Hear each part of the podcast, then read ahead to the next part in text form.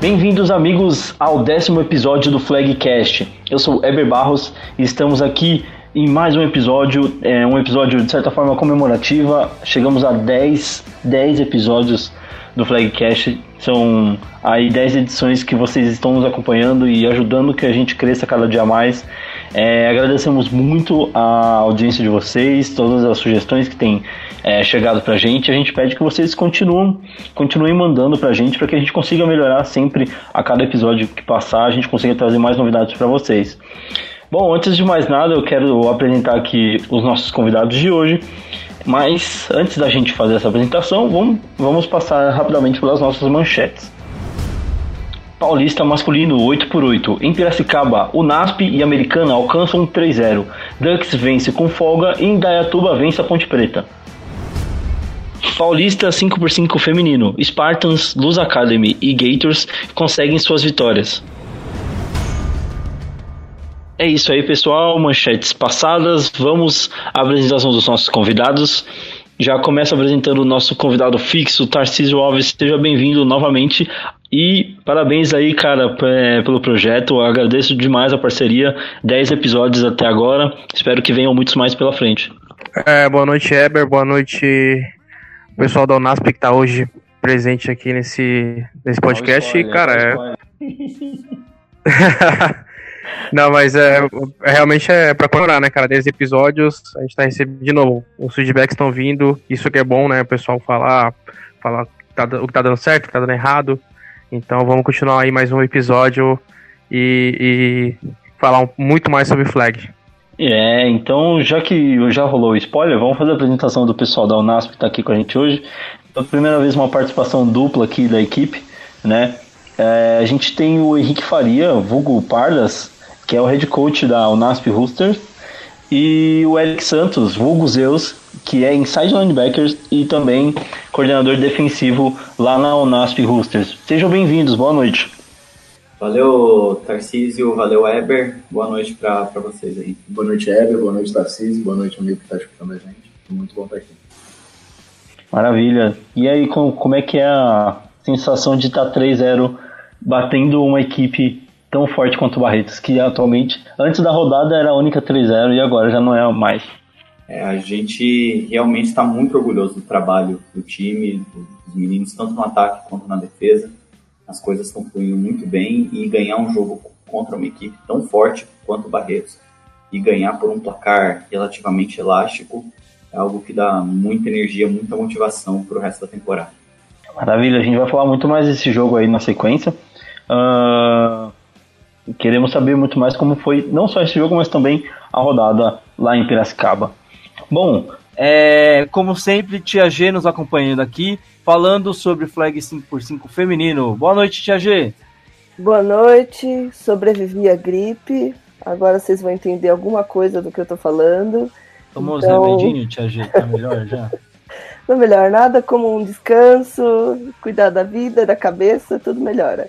Eu acho que é bacana porque num programa falando sobre flag paulista, a gente ter as reações normais que um paulista tem com as viradas de tempo em São Paulo é muito legal, né? Exemplifica tudo certinho já. É, tipo hoje que eu saí de casa tava 17 graus, agora que cheguei tava 28, vai entender. Exatamente, eu fiquei bem é, chateado com a situação, saudades frio. Vamos falar de flag. Vamos falar de flag é, conosco, Débora Narmanovic, Center da Lusa Academy. Débora, pronunciei certo o seu sobrenome? Quase, quase. É Narmanovic. Olha, é. Eu tô tentando, gente. Tem cada sobrenome bonito aqui que aparece, a gente tenta pronunciar certinho para ficar bonitinho, né? Mas a gente pede aqui a, a colaboração de todo mundo e eu tento sempre fazer o meu melhor. Me desculpa, Débora. Eu Imagina. Queria, eu, eu, queria dizer que ele acertou várias vezes em off, tá, gente? Aí na hora de gravar ele errou. Aí eu fiquei nervoso, mas tudo bem, gente. É, Débora, bem-vinda. É, é, você comentou também em off que a, além de center também faz umas pontinhas de receiver, é isso mesmo? É isso mesmo. Boa noite, Ebra. Boa noite, Grazi. Boa noite a todo mundo que está ouvindo. Agradeço muito pelo convite. Estou muito feliz de estar aqui. E sim, agora eu sou center e também faço umas pontinhas de wide receiver, apesar de eu ainda não ter atuado no campeonato como wide receiver. E qual que você prefere? Center. Center? Muito bem. É, a gente agradece é, você ter topado o convite, Débora. É uma honra ter você aqui com a gente participando para falar um pouquinho dessa equipe que estava todo mundo esperando para ver é, e conhecer um pouquinho mais, que é a Luz Academy. Obrigada, a gente também estava muito esperançosa em estrear. Ah, maravilha. Então vamos falar bastante do que foi essa estreia da Lusa, também das outras partidas que rolaram nesta rodada número 6 do Paulista Flag Feminino. É, a gente dá início então aqui ao primeiro quarto, o juiz apita e a vinheta tá rolando. Solta a vinheta. Primeiro quarto. É isso aí, galera. Então vamos dar início aqui ao primeiro quarto, falando sobre Paulista de Flag feminino 5x5. A gente teve cinco jogos acontecendo em Itaquera, zona leste da capital de São Paulo. E vamos passar rapidamente aqui pelos placares da rodada. E eu já chamo a Tia G e também a Débora para se aproximarem aqui da roda para a gente começar a analisar as partidas. Então, iniciando o dia, a gente teve o Hunters Flag Football, que era o, o, a equipe sede da rodada, né? É, perdendo por 7, é, 24 a 7 é, para a Português Academy, né? No segundo jogo do dia, a gente teve a vitória elástica do Spartans Football, 48 a 0 sobre os Steam Rollers. No terceiro jogo do dia, tivemos a estreia do Gators FA, vencendo por 6 a 0 a equipe do Hunters. E no quarto jogo do dia, o segundo jogo da Portuguesa Academy também do Steamrollers, vitória, vitória da Portuguesa Academy por 20 a 0. E fechando o dia, Spartans Futebol com outra vitória elástica, 43 a 0 para cima do Gators FA. É, Tia G, uma rodada que o Spartans é, conseguiu aproveitar bastante, né? E a gente começa então, antes da gente falar desses placares do, do Spartans, vamos falar da equipe que a gente estava esperando aí, né? Vitória da Portuguesa Academy na estreia é, da equipe. É, pelo que a gente conseguiu apurar, é, foi de virada o jogo, né? Então, a Portuguesa aí é, sentindo um pouquinho talvez do, da, da do fator é, da estreia ali, mas conseguindo a vitória no final da partida. É, tava todo mundo curioso para saber como viria, né, a Portuguesa Academy. É, eu não estava lá, mas eu tenho, como sempre, os meus passarinhos, meus contatinhos. A Portuguesa Academy é formada aí por ex-atletas de várias equipes aqui de São Paulo, do D, do Soldiers, de Osasco, é, da, do Palmeiras, do Rainus, do Red Pandas e novatas, né, que estão começando agora. E o estilo de jogo bem parecido com o da Lusa, afinal é a mesma comissão técnica, né? Então era esperado. E como a gente esperava também, elas mostraram um bom volume de jogo e não tiveram dificuldades aí para conquistarem as duas vitórias na, na sua rodada de estreia. E pelo lado do, do Hunters, a gente é, falou dessa equipe na, na no, no, último episódio, falando sobre a rodada que elas participaram, que é uma equipe que tem. É, apresenta certo potencial, né? Apesar de ser muito jovem, né? E é, pelo que a gente consegue analisar aqui do, do que chega pra gente e também do, das estatísticas do aplicativo, é, conseguiram sair na frente, então talvez já, já estivessem um pouco é, aquilo que a gente comentou no último episódio, né? De talvez já não sentir mais aquela questão da estreia e tudo mais, então conseguir estar um pouco mais solto em campo pode ter ajudado a equipe, né? Sim, é, até elas conseguiram segurar aí o primeiro tempo inteiro na frente, né? No aplicativo aqui, a Lusa conseguiu marcar só e virar o jogo só no, no segundo tempo. Então ela sempre começa, ela sempre tem um bom primeiro tempo. Acho que é, em todos os jogos aí que, que elas jogaram, elas tiveram um bom primeiro tempo, mas aí depois, conforme a outra equipe consegue entrar no jogo, elas dão uma caída. É, é normal, então, é primeiro campeonato delas, é um time jovem aí. É, pelas minhas informações também, a, a QB que jogou mais é, na outra rodada, dessa vez ficou. É, na, dessa vez quem jogou foi outra QB. Então, eles estão aí formando atletas e com certeza vão evoluir aí durante o campeonato. Dá pra dizer que falta um pouco, talvez, de, de maturidade para a equipe ali conseguir é, é, ter um desempenho melhor ao longo da partida, né? Porque tem um começo forte, como você mencionou, mas é, talvez falte essa experiência para conseguir cadenciar um pouco mais o jogo e conseguir equilibrar também as ações no segundo tempo, né? Sim, acho que isso também é, é também é resultado de ser um, uma equipe jovem aí, uh, as meninas mais novas, é, é a experiência mesmo, né? de, de voltar para o jogo rápido, de não deixar aquilo afetar e afetar, e, é, trazer resu resultado, resultado negativo, né? Então é para elas continuarem trabalhando e não desanimarem aí. Continuem jogando. O que, que a Débora tem para falar desse jogo pra gente?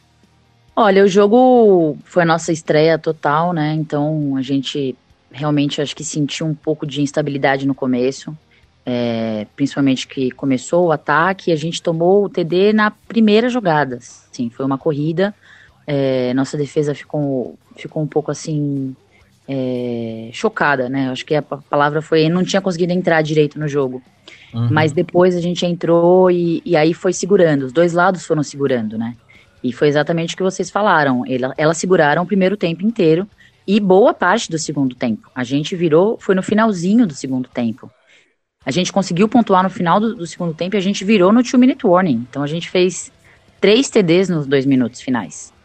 É, e aí eu acho que teve essa, essa questão do baque, talvez, que a gente conseguiu fazer o TD, virar, e aí subiu, né? Então eu acho que é, foi uma questão de preparação nossa, e com certeza não foi desmérito delas, porque elas seguraram muito bem, a defesa delas é, vem na bola.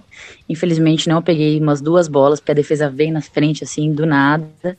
E eu acho que elas estão tão crescendo e vão ter uma temporada ainda promissora. Bacana, bacana ouvir isso. É sempre bom ver é, equipes novas que, mesmo com, com placar negativo, né, conseguem apresentar um bom jogo em, é, em frente a, a, situações adversas, porque é, não, não, a gente sabe que a vitória sempre vai coroar um bom trabalho, né? Mas é importante você conseguir fazer um bom jogo e desenvolver as atletas, como a Tia G mencionou, que é, aparentemente é o principal objetivo do Hunters aqui, né, Tia G? Sim, é mais legal ainda saber disso, né? Que até o finalzinho ali tava pau a pau. E aí, no final, infeliz, infelizmente para o Hunters, felizmente para a portuguesa, né? Elas conseguiram construir um placar aí melhor. É, mas tá aí, a, a meninada tá jogando de igual para igual. Então, né? Continuem o trabalho bem feito, que os resultados virão. É, ano de estreia é sempre difícil, os jogos são difíceis, vai pegar, vai tomar uns sacodes aí, vai tomar umas viradas, mas faz parte do processo. É isso aí. A gente escuta então agora a entrevista da MVP dessa partida, Caroline Gomes, número 91 da Portuguesa Academy. Vamos ver o que ela tem a dizer pra gente.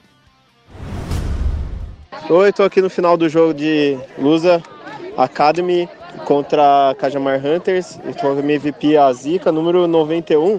Como foi a sua, sua participação no jogo? Foi duas interceptações que é, puderam ter a virada da Lusa. Como foi esse primeiro jogo de vocês no campeonato? Então, essa está sendo uma estreia muito importante para mim e para a família Lusa.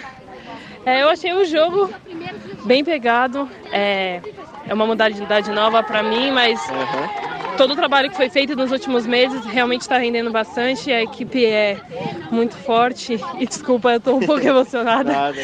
Mas é, é isso. Tá bom. Obrigado, parabéns. Nada é a Caroline que teve duas, inter, é, duas interceptações. A portuguesa interceptou três bolas aqui, sendo duas dela. Então, merecido aí um destaque defensivo. É isso aí, parabéns pelo jogo, Caroline, e parabéns pela vitória aí para a Portuguesa Academy. É, estreando com vitória, isso é importante demais, até para a sequência no dia, né? Bom, a gente dá sequência então aqui agora, falando agora do segundo jogo do dia. É, Spartans 48, Steamrollers 0. É, G, um, um placar aí bem elástico a favor do Spartans, é, que soma mais pontos na sua, na sua campanha contra um adversário que aparentemente não ofereceu muita resistência, né? É, já a gente já tinha falado que a gente esperava, né? Um jogo tranquilo para o Spartans, que já é uma equipe bastante experiente, que já está na, na estrada há muito tempo, jogando contra uma equipe que está estreando aí no campeonato esse ano. Era natural aí um, um placar elástico. É, do, do Corinthians, a gente, os, os, contatinhos aí me contaram que elas é, vieram um pouco melhor estruturadas, vieram com uma nova quarterback e é, souberam controlar um pouco o relógio, gastar o relógio para não deixar muito tempo para o Spartans marcar muitos mais pontos, né?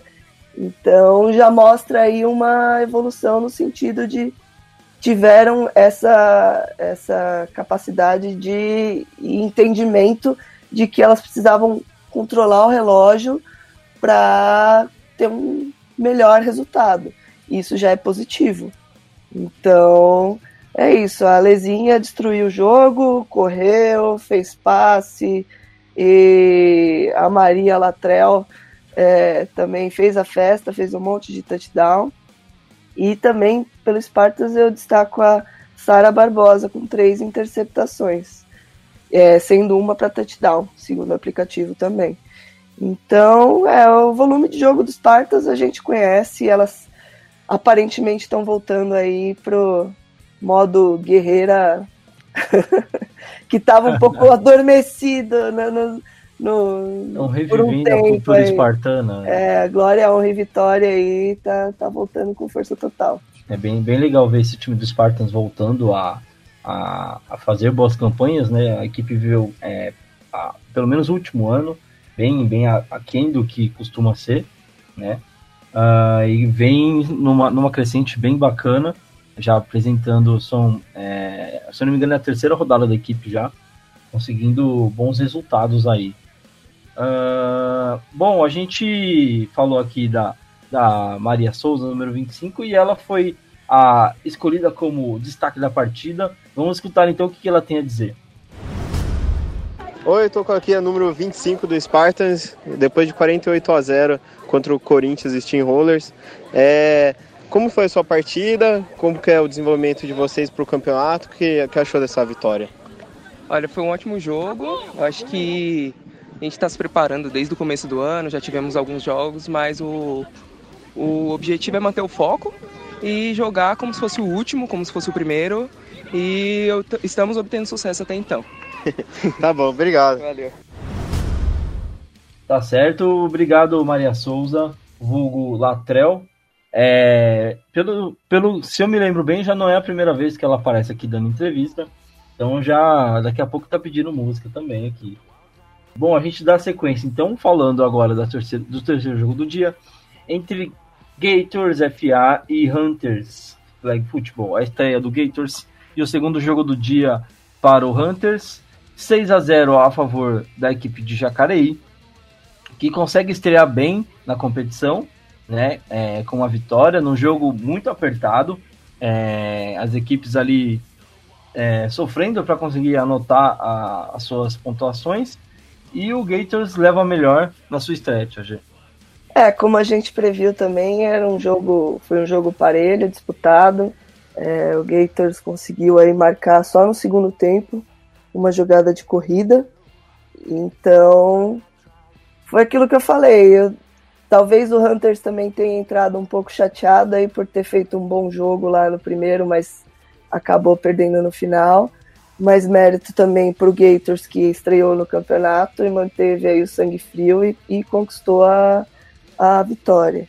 Segundo os meus, os meus contatinhos aí, é uma a defesa do Gators é uma defesa agressiva também, que joga direitinho. É, o ataque teve um pouco mais de dificuldade e elas avançam o campo em sua maioria com jogadas de corrida. Então, foi assim que foi conquistado esse 6 a 0 aí pro Gators. É, a gente tem até o touchdown saindo de, de uma jogada de corrida, né? Já no, no segundo tempo da partida, então, o primeiro tempo, podemos dizer assim, parado, né? É, de, dos times conseguindo se defender e parar as estratégias do, do seu adversário, né? E no, no final do, do jogo, conseguindo o Gators conseguindo a pontuação que deu a vitória para a equipe. É, você conhece é, esse projeto do Gators, né, Tia G? Chegou a fazer é, alguns treinos com a equipe lá é, na, na, cidade deles, né?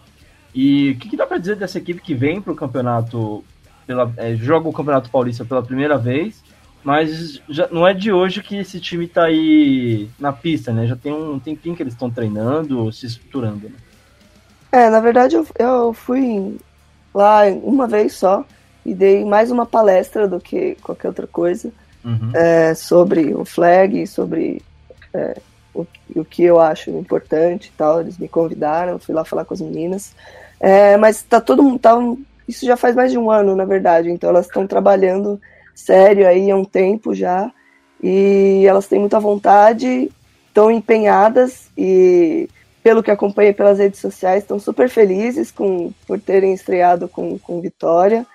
Então, é isso. Estão empolgadas. Acho que também, é, depois a gente vai falar sobre o jogo contra o Spartans. Acho que também não é nenhum choque é, ter perdido esse jogo, é natural. Mas, então é assimilar aí o que deu certo, o que não deu certo, para conseguir melhores resultados aí na, nas próximas rodadas. Tá certo. A gente escuta então a entrevista da destaque da partida, número 4, Ana Júlia, do Gators FA. Fala aí, Ana Júlia. Agora estou aqui depois do jogo de Gator 6, Hunter 0, com a MVP da partida, Ana Júlia, número 4. Como foi sua atuação na partida é, e o primeiro jogo do campeonato do Gators? Como você define isso? Acho que a gente conseguiu colocar em campo tudo que a gente praticou nos treinos e, e aí foi mérito nosso a gente ter ganhado. Não foi, não vejo como um despreparo do Hunters, vejo mais que é. E a estreia no campeonato? Porra, ai, não, desculpa. É muito bom. É, é, uma sensação muito boa a gente saber que a gente evoluiu a ponto de poder estar no Campeonato Paulista e fazer uma estreia já com uma vitória é muito satisfatório, demais. Legal, obrigado. Valeu. Maravilha, a gente agradece a entrevista da Ana Júlia. Parabéns aí pela vitória do Gators. Então, dando sequência, falando do quarto jogo do dia, Português Academy entra em campo pela segunda vez para enfrentar os Team Rollers e consegue a sua segunda vitória no dia e também no campeonato por 20 a 0. É... Tia G, mais uma vitória aí da Português Academy. É... Já é, tirando aquela, aquela pressão da estreia, né? Já tinha jogado o primeiro jogo, conseguiram descansar bem, tiveram um intervalo bacana do primeiro jogo pro, pro segundo, né? Uh, e pegam os Steamrollers que já tinha havido é, todo bagunçado aí de um chacoalhão que tinha levado do, do Spartans. É, o que, dá para dizer desse jogo, é, pelo que a gente conseguiu receber de informação aqui? É, pelo que eu vi, foi um jogo tranquilo para portuguesa. A portuguesa teve o controle do jogo aí é, o tempo todo. É, o Corinthians também deu uma leve segurada no, no, no relógio. E é, conforme a gente previa mesmo, a portuguesa vem melhor organizada, né? Que tem uma comissão técnica aí, é, já mais experiente, melhor preparada talvez, mas o resultado tá aí, né? Não tem, não tem segredo. que e que Débora, como é que é? foi esse jogo aí, Débora? O que, que você pode contar pra gente? Olha, esse foi um jogo que a gente já entrou de cabeça mais tranquila, como vocês mesmos falaram. É, já, tinha, pressão... já tava mais calma já. É, a pressão da estreia de muitas meninas que nunca tinham jogado, nunca tinham jogado campeonato, é, deu para acalmar e os coaches puderam colocar várias meninas, então rodou o time todo, todo mundo jogou. No primeiro jogo também já tinha rodado bastante, é, o que é sempre ótimo, porque as pessoas só conseguem se desenvolver se elas têm alguma experiência de jogo, né? Senão hum, você pode ter meninas que jogam há um, dois anos, mas que não têm a experiência de jogo, não é a mesma coisa que que não ter, né? Exatamente. E todo mundo jogou, todo mundo jogou muito bem. É, como vocês disseram, o Corinthians segurou um pouquinho o tempo mesmo, mas é, isso não, não criou nada de, de ruim pra gente, não deixou a gente nervoso. Não, então a gente conseguiu seguir tudo que tinha, focado. É, e eu acho que o jogo em si, ele, ele significou, os dois jogos, né? Ele significou basicamente o resultado dos lemas da Lusa, né? Que é cumplicidade, máximo esforço e amor ao processo. Principalmente porque são meninas, a maioria de desenvolvimento do zero, Então, é, é realmente você via em campo as meninas dando o máximo, assim, era o máximo esforço mesmo. E, e o, a evolução que você via das meninas, é, a gente vai ouvir a Mari, que foi o destaque do jogo, é, ela conheceu o Flag há quatro meses, então quando eu descobri isso eu fiquei chocada, porque ela faz catch muito bem, ela tem tempo, presença né? de campo, é impressionante. A, a Débora, que foi a outra Débora do time, é, também fez vários CDs, então todo mundo tava de cabeça fria, focado, e hum, a gente ficou muito feliz, assim, todos o, todas as meninas sentiram essa alegria e emoção de, de ter duas vitórias na, na estreia, e que foi por esforço próprio, e por essa evolução, e a gente ficou muito feliz de ter chegado é, nos palpites de vocês, né? Que na semana passada vocês, vocês deram o palpite, a gente ficou feliz de ter obedecido os palpites. Muito bem. Ai, ai. Ô, Tia G, uma coisa que eu ia te falar, é, apro- aproveitando o gancho da- do, de um comentário da Débora, é essa questão de atletas novas, né, que não tinha o primeiro contato que tem com o esporte acaba sendo ali no treino, mas quando a gente fala de um jogo oficial de campeonato, é, é uma sensação, assim, pra gente que já tá aqui um tempo vivendo e tudo mais, mas eu acho que é uma sensação muito, é muito legal de ver a, assim, esse, esse, é, esse nervosismo da, da estreia, né, das meninas, de, tipo, estarem ali, tipo, ansiosas e nervosas ao mesmo tempo, por estar vivenciando, jogando a primeira vez contra alguém que nunca viu na vida, e tendo que se adaptar com uma situação, e aí já vem para um segundo jogo de cabeça mais fria e consegue colocar em campo é, o que realmente treinou, sem aquela coisa do nervosismo. Você consegue dizer pra gente com relação a, a essa situação específica, né? E outra coisa que eu te pergunto, Tia G, se você consegue lembrar como é que foi a sua sensação de estreia no primeiro jogo assim oficial. É, eu jogo há 10 anos e há 10 anos eu fico nervosa antes de entrar, fico ansiosa, fico imaginando as coisas, mentalizando e sofro e fico puta, desculpa o palavrão, choro. É, cara, é jogar é, é, É é o amor, né? motivo, é o motivo pelo qual a gente treina. Ninguém gosta de treinar. Treinar é chato. A gente gosta de jogar, a gente gosta de ir lá e disputar. E não tem coisa melhor que isso. E com certeza, como a Débora já falou, e a gente sempre fala aqui, você aprende muito mais jogando. É, é totalmente diferente do, de você jogar ali um rachão no, no, no seu treino ou fazer um amistoso com outra equipe. Não, jogar, jogar para valer é completamente diferente em É um ambiente diferente, tem todas as coisas que acontecem num jogo oficial, erro de arbitragem. Sim, É, as emoções, os exatamente. nervos, né? Tudo, tudo, tudo diferente. E só assim você se acostuma um pouco e con- consegue é, evoluir, né? Dentro daquilo. É, mas é muito gostoso jogar e tô aí falando hoje, hoje me mandaram lá um print de que eu postei que eu ia me aposentar, era 2010. Depois de 2016 e depois. É, Quantas vezes é. mais teve anúncio, Tia G? Tô tentando aí, ó.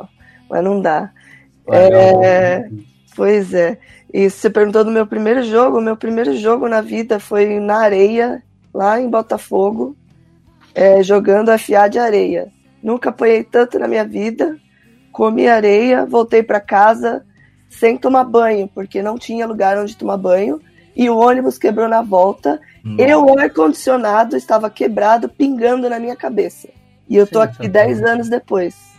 Era tudo para que você precisava para ter desistido naquele dia. né? Exatamente.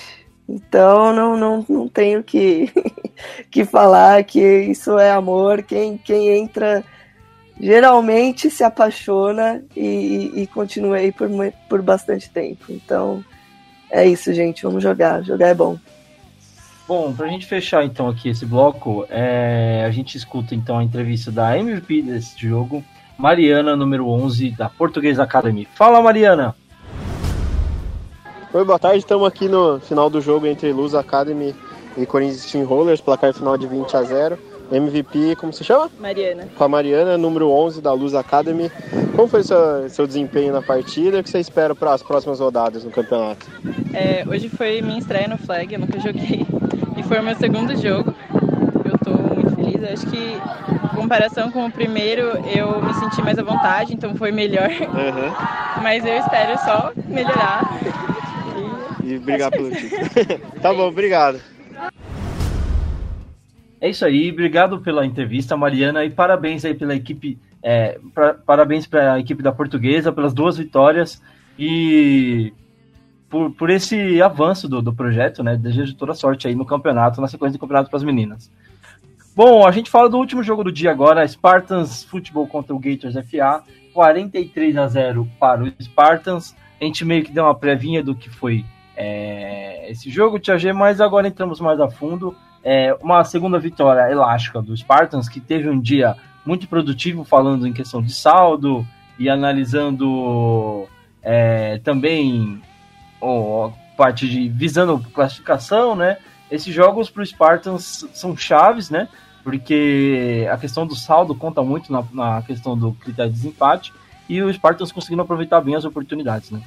É, sim, também, como a gente já falou, um resultado esperado aí, o Spartans mostrou um ótimo volume de jogo, a Lezinha fez a festa de novo, correu, passou para Deus e o mundo, fez TD e conversão familiar com a mãe. Então, pacote completo. Paulista de Flag também é família, gente. Sim, total. E é, equipe estreante, apesar do, do Gators ter, ter uma defesa arrumadinha, mas a gente sabe que o ataque do Spartans é chato, porque tem a Lê que passa e corre muito bem. Então, você sempre fica na dúvida. E quando você fica defendendo a Lê. Pois é, se você segura a corrida, a corrida ela vai lá e passa nas suas costas. Se você consegue marcar todo mundo, ela sai correndo e ganha 20 jardas. Aí. O famoso cobertor curto, né? Pois é, difícil. Quando tá inspirado, então.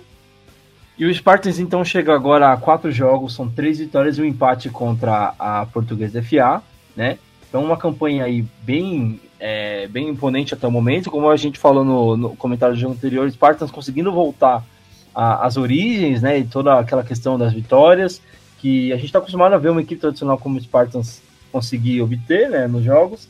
E o que é importante para a equipe e também para o campeonato, que traz de volta uma equipe, é, aumenta o nível de disputa para as vagas na final, não é, Tia G?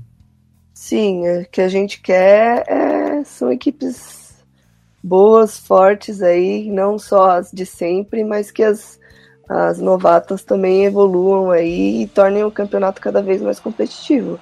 Né? A gente quer jogos competitivos, menos resultados elásticos, mais jogos equilibrados. Arrisco até dizer mais empates. Mas é, é overtime. Empate emocionante a gente até conversa, né? Sim, overtimes emocionantes, então é, a gente quer ver jogo bom. Tá certo, então pra gente finalizar aqui esta partida e também o bloco do Paulista de é, Flag 5x5, a gente escuta a entrevista da MVP deste jogo, a mãe, número 71 do Spartans. Roda a entrevista. Estamos aqui no final do jogo entre Spartans 43, Gator 0. É MVP da partida, a mãe, número 71 do Spartans. Como foi sua partida e o que você projeta para daqui para frente no, no time do Spartans? A partida foi bem, bem gostosa, bem proveitosa. E agora é treinar e esperar os próximos jogos. Tá bom.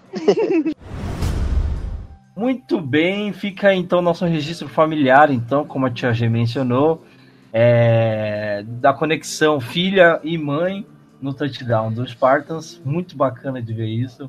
É, acho que só o esporte para proporcionar, proporcionar uma coisa dessas. E a gente então dá sequência agora no segundo quarto do nosso programa. É, vamos agora entrevistar a nossa convidada. Então roda a vinheta do segundo quarto. Segundo quarto. Maravilha, então, Débora, peço para que você se aproxime. Quero tirar algumas dúvidas, quero perguntar algumas coisas para você, Débora. É, primeiramente, eu queria saber quanto tempo já que você está praticando o flag football. Eu jogo flag há mais ou menos dois anos. Eu comecei perto de abril, março de 2017, no Underdogs. Certo. É, e o fato, é, você ficou dois anos jogando no Underdogs. Quantos é, campeonatos você chegou a disputar? Você disputou os dois no ano que estava jogando? Ou só um? Eu, eu entrei em 2017, aí logo que eu entrei no terceiro, quarto treino, eu, como uma boa pessoa que não sabe jogar, não sabia jogar futebol americano, fui fazer um catch com a mão para frente, quebrei o dedinho. Então eu fiquei, acho que dois, fiquei dois, três meses afastada. Eu voltei perto de julho, as meninas já estavam campeonato a toda. Então eu entrei, acho que em uns dois, três jogos no máximo. E sempre no finalzinho, uma, uma coisa assim, uma participação. Aprendendo, né? É, tava aprendendo e era uma participação um pouco mais é, coadjuvante.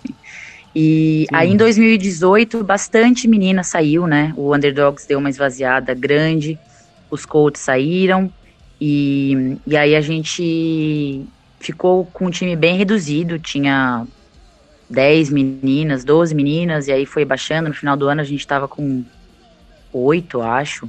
Então tinha um monte de menina que dobrava para defesa. E aí em 2018 eu joguei praticamente todo o tempo como center, como center oficial. E, e aí eu joguei, eu posso dizer que o campeonato de 2018 eu joguei. E então eu acho que eu não tenho, não tinha também muita experiência, mas é, foi em 2018 e aí a gente só tomou paulada. mas eu amo o D, tá? Beijos, meninos. E a, a, minha próxima pergunta vem justamente nessa questão, né? É, você tem dois anos assim é, já no esporte, mas agora você vem para a Lusa que está numa situação, é, dá para dizer que é uma situação bem diferente, né? É, o que, que você encontrou de diferença do que você tinha no D, do que você conheceu é, do flag no D? Conseguiu, é, deu para ampliar a visão do que é o esporte? Tudo bem que é, eu sempre valorizo muito essa questão das origens, né? Até porque se não fosse o D, você não estaria no esporte hoje, né? Mas o que, que foi a sua chegada até a Lusa e como está sendo para você? É, com certeza. Eu acho que o D foi importantíssimo na minha vida. Eu realmente não teria jogado, nem conheceria o flag se não fosse a minha amiga, que é a Isa, que é namorada do Éder e que estava treinando o, o, Underdogs em 2017 e eu nem conheceria flag. Eu já conhecia é, futebol americano, mas flag era um esporte completamente desconhecido para mim.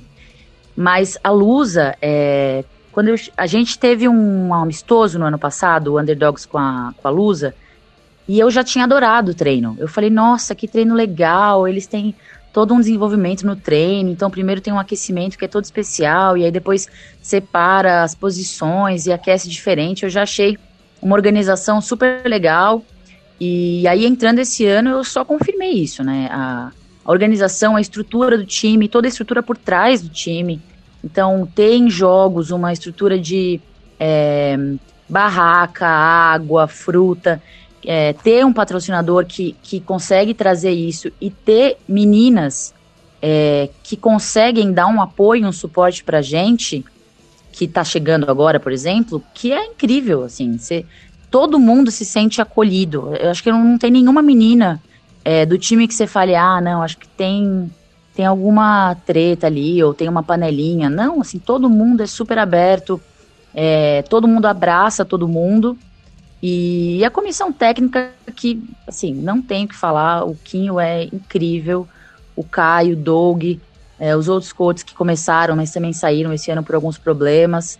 E então é uma qualidade de treino, de técnica que me fez melhorar, olha, acho que uns 70% pelo menos. Eu não, não vou falar que eu jogo, nossa, incrível, super bem, mas é, eu tenho certeza que eu melhorei muito, muito em questão de rota, em questão de catch, é, questão de conseguir entender o que está acontecendo no jogo, porque é muito uhum. difícil, né? Você tá lá no ataque, ainda tem que olhar a defesa e saber para onde você tem que ir, e saber que é, tá, tem alguém te marcando.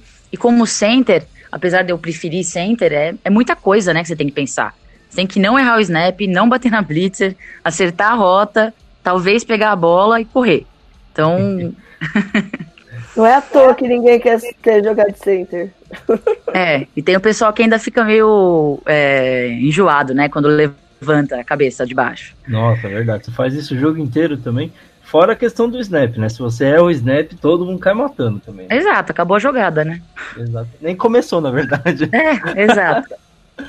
mas, mas a, eu acho que é esse um resumo, assim, de, de, de como eu me senti é, com um lugar onde os treinos são montados, pensados para gente, para o desenvolvimento individual e coletivo, e buscando sempre os melhores resultados possível. Ainda que a gente eventualmente erre, ainda que a gente eventualmente é, perca, se a gente fizer o que os coaches estão falando para a gente fazer e a gente perder, tá tudo bem para eles. Então eu acho que essa questão do acolhimento é, é muito importante pra gente. E das meninas também. Elas, elas se emocionam, elas se empolgam, elas dão bronca. É, é muito amor, assim. É, é, realmente aquela questão de Big Sister, né? De a menina mais velha do flag ajudando a menina mais nova. Uma, uma curiosidade que eu queria colocar para você, tá até fora do roteiro que a gente preparou aqui, mas na primeira rodada que a portuguesa FA estava jogando, é, eu vi que vocês do, da Academy estavam lá é, aproveitando o espaço para é, conseguir desenvolver o time na questão fora do campo ali, no, na, na, fazer um caixa para o time, ajudar com, a, com os custos. É, isso mostra um pouco de como o time está unido em torno do projeto, né? Sim, é exatamente isso, né? É, eu acho que como a gente sabia que elas iam estar tá lá 100% para gente, a gente se viu na obrigação e não é uma obrigação, né? Eu falei obrigação, mas é obrigação no sentido de é, cumplicidade. Se a outra tá ali para você, você tem que estar tá ali para ela. Então é exatamente isso. A gente tentou fazer lá um bar, vender umas paçoquinhas e, e a, assistir, gritar, fazer tudo que tinha para fazer. E dar esse apoio também para elas que depois elas a gente sabia que elas iam dar pra gente. Ah, que bacana. É, você mencionou um pouco já na resposta da outra pergunta, é, então eu vou até passar rapidamente sobre, é, nessa pergunta aqui. O projeto em si da Luz, a gente conhece que tem uma estrutura muito bacana lá dentro. É, você mencionou o Kim, o Caio, são caras que conheço, são muito conhecedores do esporte em si e sabem muito o que estão fazendo com, com as meninas, né? Então, é, quanto dá para dizer que esse projeto tem te ajudado a crescer como atleta desde a Débora que entrou lá no, no Underdogs, até a Débora que já fez agora dois jogos pela Lusa e que deu para ver do seu crescimento como atleta, né, é, nesse tempinho que passou. É, é, com certeza. Eu cresci muito como atleta. Eu estava até pensando ontem que assim fazia muito tempo que eu não me sentia tão feliz com o esporte e com um time. Eu vim do vôlei. Eu jogava vôlei desde de criança, joguei na faculdade, nas duas faculdades. Então eu tinha um time é, que no começo da faculdade era, era também super unido, só que aí depois vai mudando menina, né? Porque faculdade as meninas não ficam, então vai se formando, vai saindo. E, e aí você. A gente, eu perdi um pouco dessa, desse pertencimento ao, a um time, né? E a Lusa me trouxe isso de volta. É, eu achei isso incrível, um sentimento que fazia tempo que eu não tinha. E uma outra coisa que é muito legal da, da Lusa e da Luz Academy é que ninguém vê a gente como um time, ninguém lá dentro da Lusa, né? Porque eu acho que fora as pessoas veem. Ninguém vê a gente como um time B. Elas veem a gente mesmo como um desenvolvimento. Então não é, ah, o que sobrou da Lusa, sabe? É, vamos colocar meninas para desenvolver. Inclusive, tem várias meninas que eram da Lusa time geral ano passado e que agora estão no Academy porque elas vão desenvolver e o objetivo é que todo mundo cresça e fique no, fique no mesmo nível do, do FA. É, então, é, essa questão dupla, né, do suporte, é, ela traz esse, essa vontade de, de desenvolver individual. Então, por isso que eu acho que é muito importante. Tanto, eu tenho certeza que para todas as meninas é assim. Então, eu sei que não é só o meu crescimento. Tenho certeza que todas as meninas que estão lá, pelo que a gente viu hoje nos grupos de WhatsApp, todo mundo muito feliz e se sentindo muito bem. Então, eu acho que a Lusa trouxe isso para todos os atletas do Academy. Certo, então a gente. É, as duas últimas perguntas que eu faço para você é. A primeira com relação ao time, né? Quais são as expectativas que a Luz Academy tem para o restante da temporada? E na sequência, já te pergunto quais são as expectativas da Débora para o restante da temporada, né? As nossas expectativas, é, a gente já vai continuar treinando, crescendo, estudando, então a gente pretende continuar indo muito bem, sempre focado é, estudando os adversários, se preparando para os jogos. Então a gente tem o objetivo de, de crescer e ganhar o máximo de jogos possível. É, é, claro que a gente sabe que eventualmente a gente pode ter uma derrota, mas a gente não vai se deixar abalar por isso. Eu acho que também por causa dessa estrutura. E, e a, minha, a minha expectativa própria é de que eu é, também possa melhorar. Eu tenho alguns problemas, às vezes, de cat. Tipo, cat na altura da barriga, para mim, é morte. e eu pego cat lá nos dois metros de altura, mas eu não pego na barriga. É, Débora, a gente agradece, então, a sua participação. Agradecemos você ter topado o convite aqui com a gente. Eu vou pedir para você ficar, é, é, continuar com a gente aqui, né? A gente tem ainda a análise da próxima rodada do feminino e a gente dá sequência então até a, a parte final do programa, tá bom? Tá bom, beleza. Tá certo então. É, então a gente agora vai pro terceiro quarto, falar agora um pouco de flag masculino 8x8. Roda a vinheta. Terceiro quarto. É isso aí, galera. Hora de falar do Caipira Ball. A rodada 12 rolou lá em Piracicaba nesse último domingo e tivemos jogos para lá de emocionantes. É, antes da gente começar aqui a análise, já falo, já peço para que Tarcísio e nossos convidados se aproximem aqui da mesa para que a gente consiga comentar. Vamos passar rapidamente pelos resultados, resumindo aqui o que aconteceu de melhor nessa rodada. Então, no, às 8h30, às 8 horas, né, esse jogo foi mais cedo ainda, o Nasp Roosters 28 a 0 para cima do Barretos Bulls. É um placar aí, de certa forma, inesperado. Tarcísio, já nem lembro qual que foi o nosso palpite agora, mas eu acredito que eu tenho errado esse palpite. E vitória importante da Unasp aí. No segundo jogo do dia, Salto Dark Wolves 0, é, Ducks Futebol 46. Uma vitória tranquila aí do Ducks, pegando um time de salto que já está é, cambaleando na competição, né, com, sofrendo com, com um elenco com um número baixo de atletas e tudo mais. O Ducks, que não tinha nada a ver com isso, foi lá e fez o trabalho dele. No terceiro jogo do dia, Piracicaba Kenny Cutters perdeu para a Americana Weavers por 30 a 17. Boa vitória de Americana Weavers é, consolidando a, a, campanha da equipe, né? Vencendo Cutters em casa, né? Lá, lá em Piracicaba, então ótima vitória aí para a Americana que também chega a três vitórias na competição e nenhuma derrota. Fechando o dia, em Dayatuba Alpacas vence a Ponte Preta Gorilas por 10 a 6, deixando a Ponte Preta com três derrotas em três jogos, complicando bastante a situação da equipe na competição. Bom, Tarcísio, vamos começar então a fazer a, as análises dessa rodada começar falando de Unasp batendo Barretos. O quanto te surpreendeu esse placar, Tarcísio? Boa noite, né? De novo. É, de novo, boa noite de novo. Cara, isso. É, eu esperava um jogo equilibrado, obviamente, por conta das duas equipes estarem bem no campeonato. E o NASP não, não parecer para mim ser uma surpresa, é, mas principalmente porque o, o ano de 2018 para eles foi uma surpresa pelo 06. Mas, assim, é, o placar dilatado realmente foi aquela coisa que você olha e fala: Uau, os caras chegaram mesmo, tá ligado? E esse jogo aí, a gente não teve palpite, porque acho que esse jogo tinha sido adiado da rodada anterior, alguma coisa parecida. Daí foi pra, verdade, pra essa rodada de Piracicaba. Então tá e aí a gente acabou pulando ele. Ah, então, então é isso, tipo, o NASP realmente entregou um jogo sensacional contra a equipe da divisão, uma equipe que tava bem no campeonato, que tá bem no campeonato, mas é verdade, e é aquele carimbo de, de, de contender, provavelmente, né?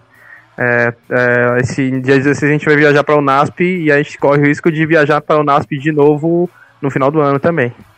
É, a viagem para o NASP, a cada rodada que passa, parece se tornar mais realidade, né, Henrique? Qual, é, qual como é que tá o, o, ambiente aí depois dessa vitória importante e também maiúscula aí sobre a equipe de Barretos, né? A gente olha aqui pelo aplicativo é, os números do jogo, é, a equipe começou ali sofrendo uma interceptação, mas depois tomou conta do jogo basicamente, né? Que, que vocês podem falar pra gente? Como foi esse jogo aí? É, como nós sabíamos que tinha um adversário muito qualificado, muito forte pela frente, é, eu acredito até que um certo nervosismo tenha tomado conta do nosso quarterback, porque ele lançou uma interceptação bem infantil, besta, né, dentro da endzone. E é, gera aquela preocupação quando na primeira campanha você joga uma bola dentro da endzone, uma interceptação, e, mas ainda bem que o time conseguiu pôr a cabeça no lugar, virar a maré e conforme as coisas foram se acertando, a gente foi a cada momento do jogo acreditando mais que ia ser possível essa vitória e em determinado momento da partida a gente estava ali com três posses de bola de vantagem, quase não acreditando né, no, no quão bom estava na situação. Nosso primeiro touchdown foi um touchdown de um guard. É, muita coisa não ortodoxa aconteceu nesse jogo e o placar de 28 a 0 certamente não, não reflete uma diferença tão grande assim entre a qualidade das equipes. Foi um jogo muito mais pegado do que o placar demonstra.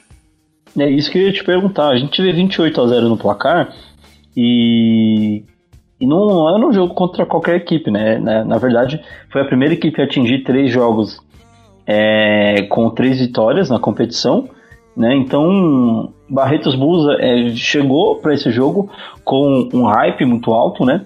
E a Unasp fez o favor de acabar com esse hype e, e o favoritismo, de certa forma, que Barretos tinha para essa partida.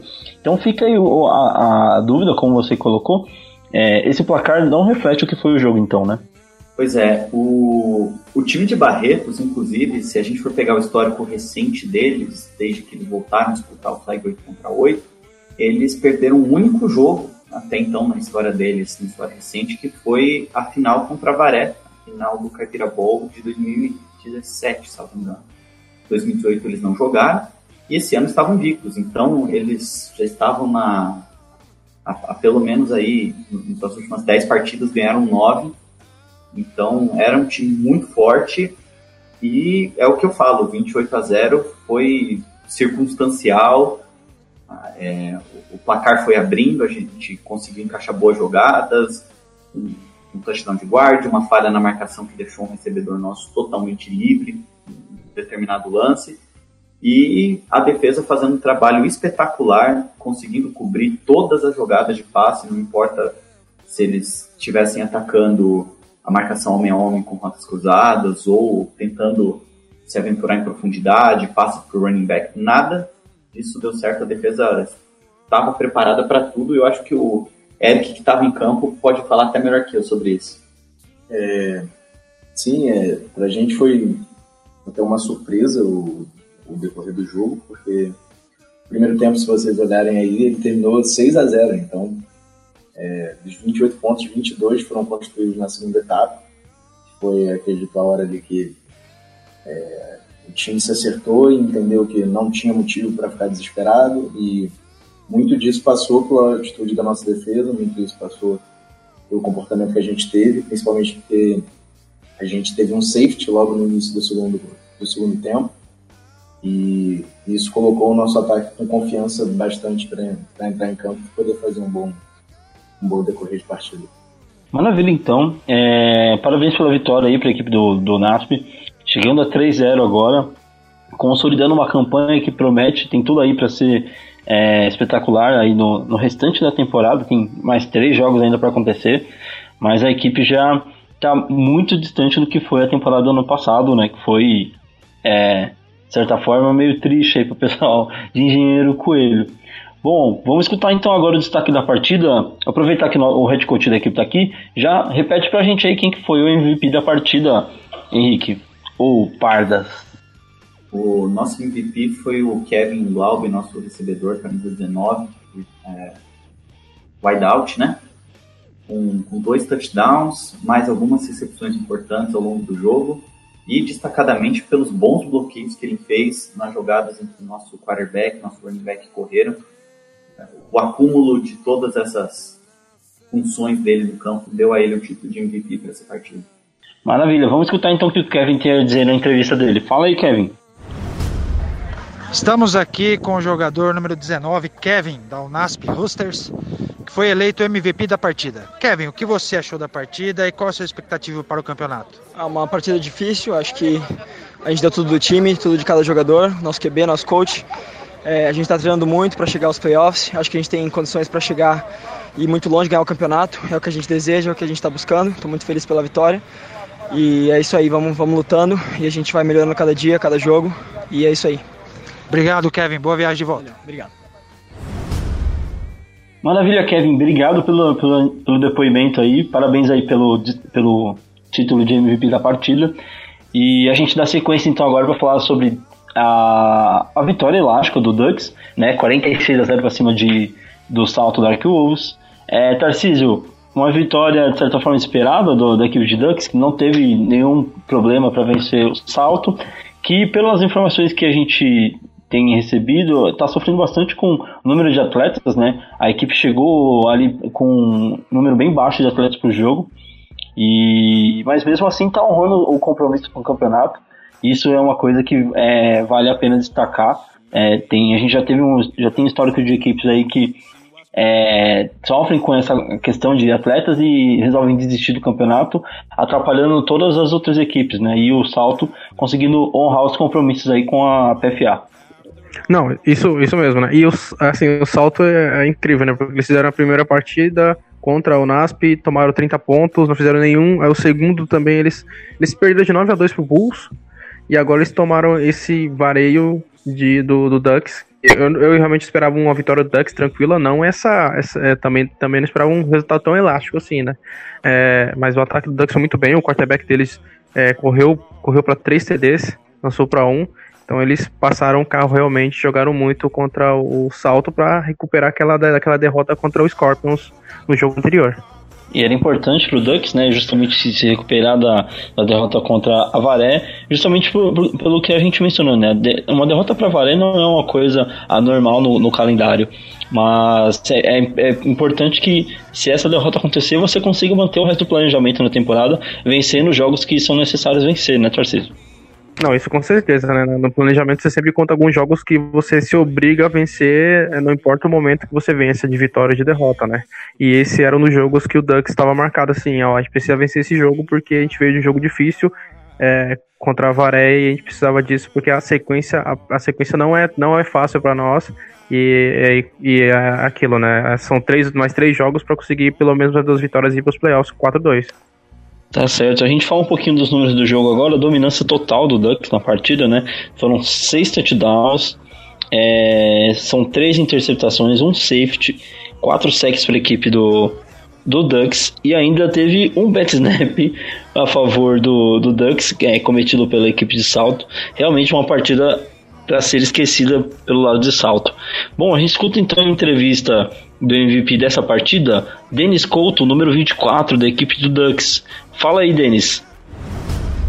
Estamos aqui com o Denis, jogador do Ducks, que foi eleito MVP da partida. Denis, o que você me fala sobre a partida e sua expectativa para esse restante de campeonato? Bom, a partida foi muito boa, o pessoal de salto foi guerreiro e o próximo jogo é manter a cabeça erguida e continuar a vitória. Certinho. Obrigado, Denis. Boa viagem de volta. Até a próxima. Obrigado, tchau. Tá certo, então. Valeu pela entrevista aí, Denis, é, da equipe do Ducks. A gente parte agora para o terceiro jogo do dia. A equipe da casa, o Kenny Cutters, sofreu mais uma derrota na competição, dessa vez para o Americana Weavers, que consolida a campanha com um placar é, é, impactante, assim, a gente pode dizer, 30 a 17 contra o, os donos da casa. É, mostra que a Americana Weavers veio para ficar, veio para buscar a, essas vagas nos playoffs. Com certeza a equipe se consolida na, como contender aí a, a buscar os buys do playoffs, né, Tarcísio? Não, isso com certeza, né? É fazer 3-0 depois de, de três jogos muito difíceis, né? É, eles, pegaram, eles pegaram equipes muito fortes. Então, é, realmente, a americana tá no caminho certo. E é como eu falei no jogo, no, no, na análise passada, né? Que haviam poucas defesas que parariam esse ataque de americana e foi isso que aconteceu. O Elias Gobi, quarterback de, de americana, já tem 13 touchdowns passados e, e dois corridos, né? Realmente tá tendo um ano maravilhoso, o ataque tá voando. E, e chegou até no momento do jogo, tá 39 para americana. Então, realmente, eles estão é, é basicamente caminhando para conseguir o bye até o Seed 1. Dá pra dizer até que eles estão caminhando para conseguir a melhor campanha geral do, do Paulista de Flag até o momento. Eu posso até posso estar me precipitando, mas eu diria que eles têm assim 90% de chance de estar fazendo a melhor campanha do campeonato até agora, né?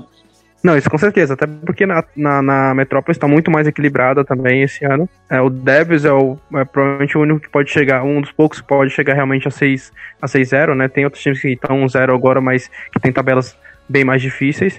Mas realmente, eles estão caminhando para o 6-0, a melhor campanha do campeonato e, e entrando com, com, com os dois pés no peito para os playoffs. A preocupação fica com depois do 3-0 agora, né? Porque a gente teve a no ano passado a equipe chegou a 3-0 também, né? E esse foi o problema que depois disso a equipe caiu muito de produção, perdeu os três últimos jogos na temporada. Fica aí agora a expectativa para ver se a americana consegue manter esse ritmo incrível que está conseguindo imprimir nessa primeira metade da temporada. Mas ainda faltam três jogos, né, Tarcísio? Não, isso mesmo, né? Mas até, até é, pela entrevista passada, né, no podcast passado, realmente, eles estão com um foco bem diferente esse ano. E esse 3-0 de agora, acho que é muito mais verdadeiro do que o 3-0 do ano passado. Então eles têm essa, essa vantagem também. Tá certo, então a gente finaliza aqui a, a análise de Americano Weavers e Cutters com a entrevista do MVP da partida, Henrique Barbosa, número 29. Fala aí, Henrique. Bom, estamos aqui com o Henrique, final da partida entre Cutters e Waivers. Vitória do Waivers por 30 a 17. Estamos aqui com o Henrique, número 29. Waivers escolhido MVP da equipe. Waivers, o que você achou? É... Desculpa. Henrique. Henrique, o que você achou da partida? Qual a sua expectativa para o resto do campeonato? Bom, nós sabemos que ia ser uma partida bem difícil. O Cani Cutters tem muita experiência aí no flag, já foi campeão e principalmente nós estávamos jogando na casa deles. Sabíamos que eles iam vir com tudo. Ia ser um jogo no qual a gente já tem um empate, né, uma vitória em casa, perdemos fora e agora a gente queria ganhar aqui. A gente veio com tudo. No último jogo a gente teve alguns erros contra o Unicamp, que a gente conseguiu acertar contra o Cutters e não veio nada menos do que o esperado, que era a vitória contra eles aqui em casa. Agora o próximo jogo é contra Salto. É um confronto direto também na nossa divisão e o que a gente espera também é sair vitorioso na próxima partida. Ok, obrigado Henrique, né? Obrigado, boa viagem de volta, tudo boa, muito boa sorte aí no resto do campeonato. Obrigado. A gente agradece a entrevista do Henrique, muito obrigado por ter participado aqui com a gente. É, dando sequência então, agora a gente fala de Indaiatuba Alpacas 10, Ponte Preta Gorila 6. É, Tarcísio, é cedo ainda ou dá para falar que a Ponte Preta é, começa a dar adeus pro campeonato em 2019? Ah, eu acho que, que, eu acho que já, já deu pra, pra Ponte Preta, cara. Acho que eles estão pensando já no ano que vem, porque realmente eles tinham que ganhar os quatro próximos jogos para poder ir pros playoffs, dependendo da força de tabela. E nesse jogo, que foi uma batalha defensiva, né? Eles sofreram dois safeties, é, um bad snap e um safety. É, o ataque realmente não rendeu nada praticamente, cara. E era, é, e era a incógnita que eles tinham realmente. A defesa jogou muito bem, forçou cinco interceptações, fez cinco sacks. É, e é muito desanimador para a defesa fazer uma partida dessa e aí mesmo assim perder o jogo. E pro, é, pelo lado de Indaiatuba, uma vitória dentro da divisão, que é muito importante para a equipe aí é, mirar o, o, restante da temporada, né? Alçar voos mais altos. E, e é claro, é, mais uma vitória para somar na conta ali, e com certeza o ânimo já é outro lá em Dayatuba, né? Ah, com certeza. E para eles, principalmente para mirar realmente o título da divisão, porque eles têm agora, eles vão ter um confronto direto contra o Guarani, né? Que é o, o, o principal é, adversário da Pode divisão para esse título, né? né?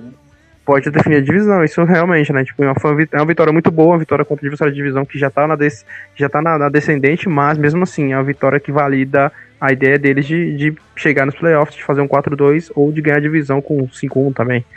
Então realmente é, é, vale muito a pena, é, valeu, é, assim, ó, toda vitória é importante. Essa vitória é importante por conta disso, porque agora eles podem, além de quase eliminar um adversário de divisão, eles têm a chance de poder buscar o título contra outro adversário de divisão. Tá certo, então a gente finaliza aqui a, a análise com a entrevista do MVP da partida. Bem, final de partida aqui em Piracicaba, Alpacas 10, Gorilas, Ponte Preta uh, ah, 6. Estamos aqui agora com o Gabriel, do Alpacas, o MVP da partida. Gabriel, o que você achou da partida e quais são as suas expectativas para o resto do campeonato?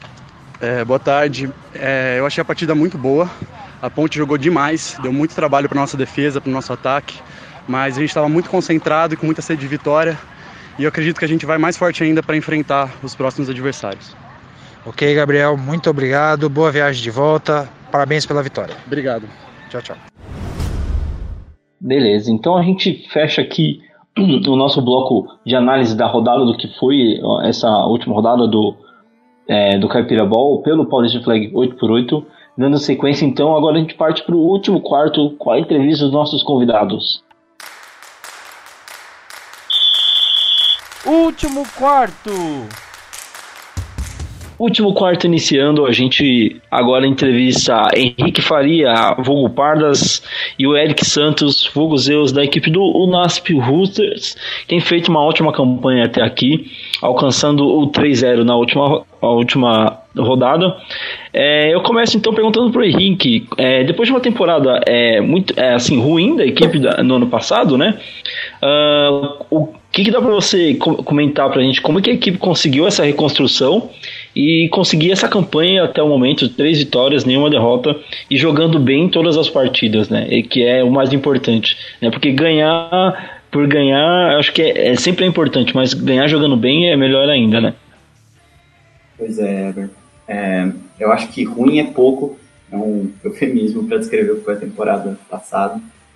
Muita coisa deu errado, a gente jogou seis jogos, nenhum deles usando os mesmos três na linha ofensiva. Então, para quem está acostumado, saber que você não, não, não tem um trio fixo de linha ofensiva atrapalha demais todo o desempenho do ataque. E quando o ataque vai mal, a defesa vai mal também.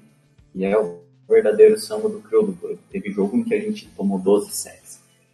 Então, eu acho que o principal ponto de mudança foi a gente conseguir estabelecer uma linha ofensiva forte, fixa, jogadores que estão sempre treinando, que estão sempre participando dos treinos táticos à noite, dos treinos de domingo de manhã, sempre antenados que conhecem futebol americano. E como a linha ofensiva melhorou muito, começou a aparecer o talento individual de alguns jogadores nossos que estavam escondidos, não, não aparecia tanto.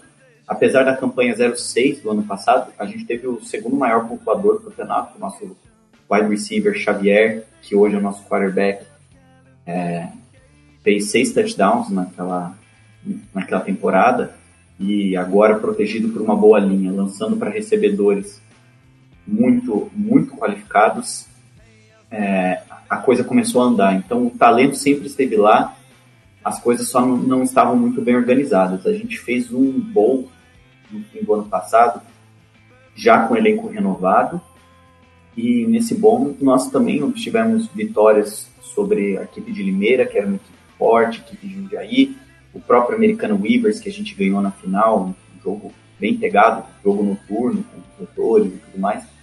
Então, é, foi a partir de então que o time deu essa guinada em relação, em direção a ser um time vencedor e, e principalmente jogar bons jogos. Não vou falar em deles de erros, jogos perfeitos, mas o suficiente para conseguir boas vitórias.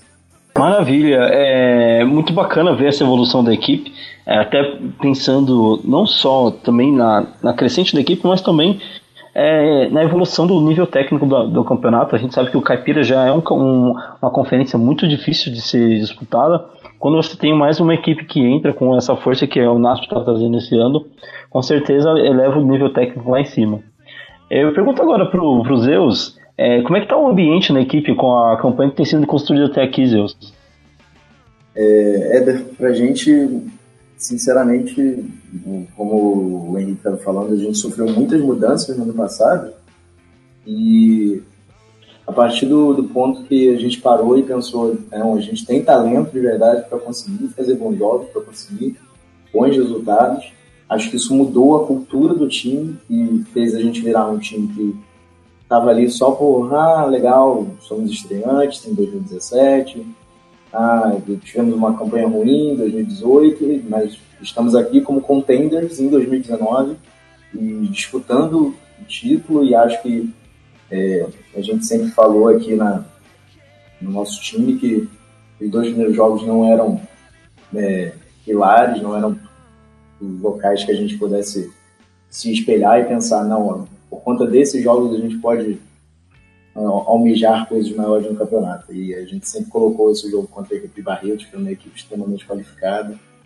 e, e já vinha desde o full pads, então já tem um conhecimento grande do jogo e a gente colocou eles como meta e dependendo do resultado desse jogo a gente poderia ser considerado um time que quer realmente ganhar o título não só do Caipira, mas também disputando o São Paulo.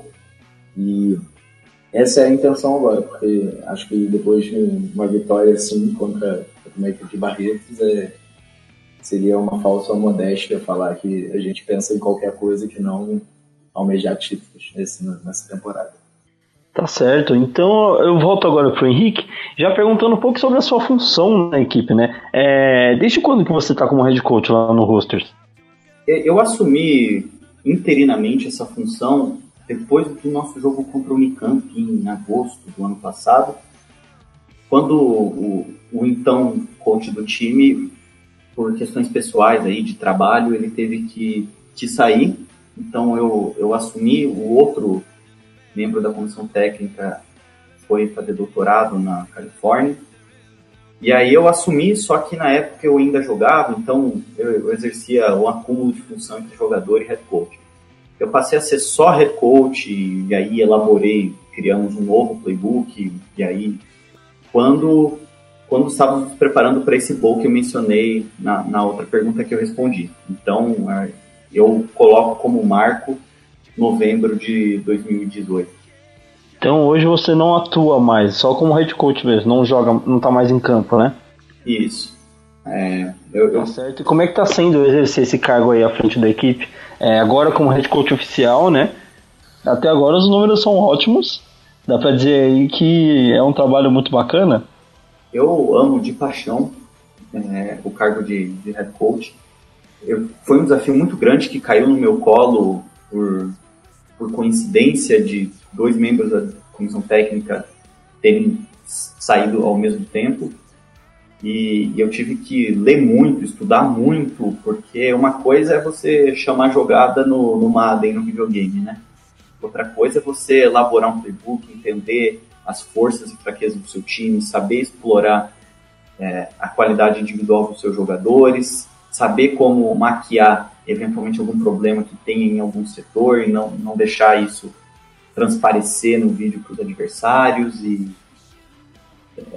é, é muito trabalhoso, assim, a gente brinca internamente aqui que a gente devia ganhar um salário por isso, pela quantidade de tempo que a gente gasta assistindo tape, analisando, nós tiramos prints dos tapes e fazemos setas, desenhos para poder passar no treino tático para os nossos, nossos atletas.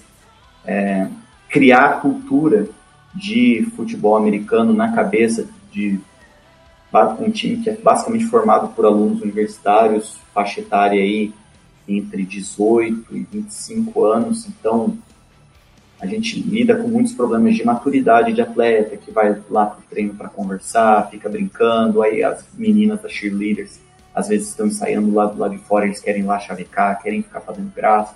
É, são todos problemas que, que a gente tem que aprender a lidar e tem sido um desafio muito grande para mim, mas com uma ajuda muito grande do, dos meus companheiros, o Eric aqui que está do meu lado e também o Tui Braga, o nosso center, que, que também é, é pastor e, e, é uma das, das, mentes da equipe aí, nos ajuda muito com isso. É, embora seja muito trabalhoso, eu não trocaria por nada. Embora as pernas às vezes formiguem de vontade de voltar a jogar, eu não voltaria a jogar nesse momento, porque eu gosto demais da posição de head coach. Imagino, deve ser realmente bem difícil estar tá ali na beira do campo e olhar alguma coisa e falar, não, se eu entrar ali, certeza que eu vou conseguir executar, ou nossa, que vontade de entrar e resolver alguma coisa. Mas aí você tem que agora usar sua, da, da sua posição como head coach para fazer as coisas acontecerem, né? É um, um desafio muito grande, eu imagino. Sem a menor dúvida. É, é, eu sempre falo para o nosso quarterback e eu gostaria muito de ter o corpo dele, a habilidade dele com, com as pernas, com a mão para fazer os lançamentos. Porque se eu pudesse, eu falo assim, se eu pudesse entrar no seu corpo com a minha mente, a, a coisa ia longe. E, e, eu falo isso muito para os outros atletas, sempre brincando, né? A gente se entende muito bem. É um desafio grande, mas é divertido. Não dá para negar que é muito gostoso estar na sideline chamando jogadas. Beleza, então agora eu pergunto para os Zeus uma pergunta que é, eu tinha muita curiosidade de, de saber da, da, resposta de vocês, né? Porque a gente já acompanhou pelos vídeos, já acompanhou por foto, teve bastante gente teve a oportunidade de conhecer a estrutura que vocês têm aí na Unasp. Mas como a equipe que é teoricamente é, que usufrui dessa estrutura, acredito que para os treinos e tudo mais, deve ser um, um outro tipo de, de visão, né? E na verdade, acredito até que um outro tipo de vida para o time, né? Como que é ter essa estrutura é, e o quanto ajuda a equipe conseguir ter isso como estrutura aí para os treinos, para a organização de vocês? Pedro, vou te ser sincero que eu vou fazer o máximo para essa resposta não ficar tão longa quanto eu gostaria que ela ficasse, porque é tanta gente que envolve, é tanta coisa que envolve a estrutura que a gente tem que a gente não tem nem palavras para descrever.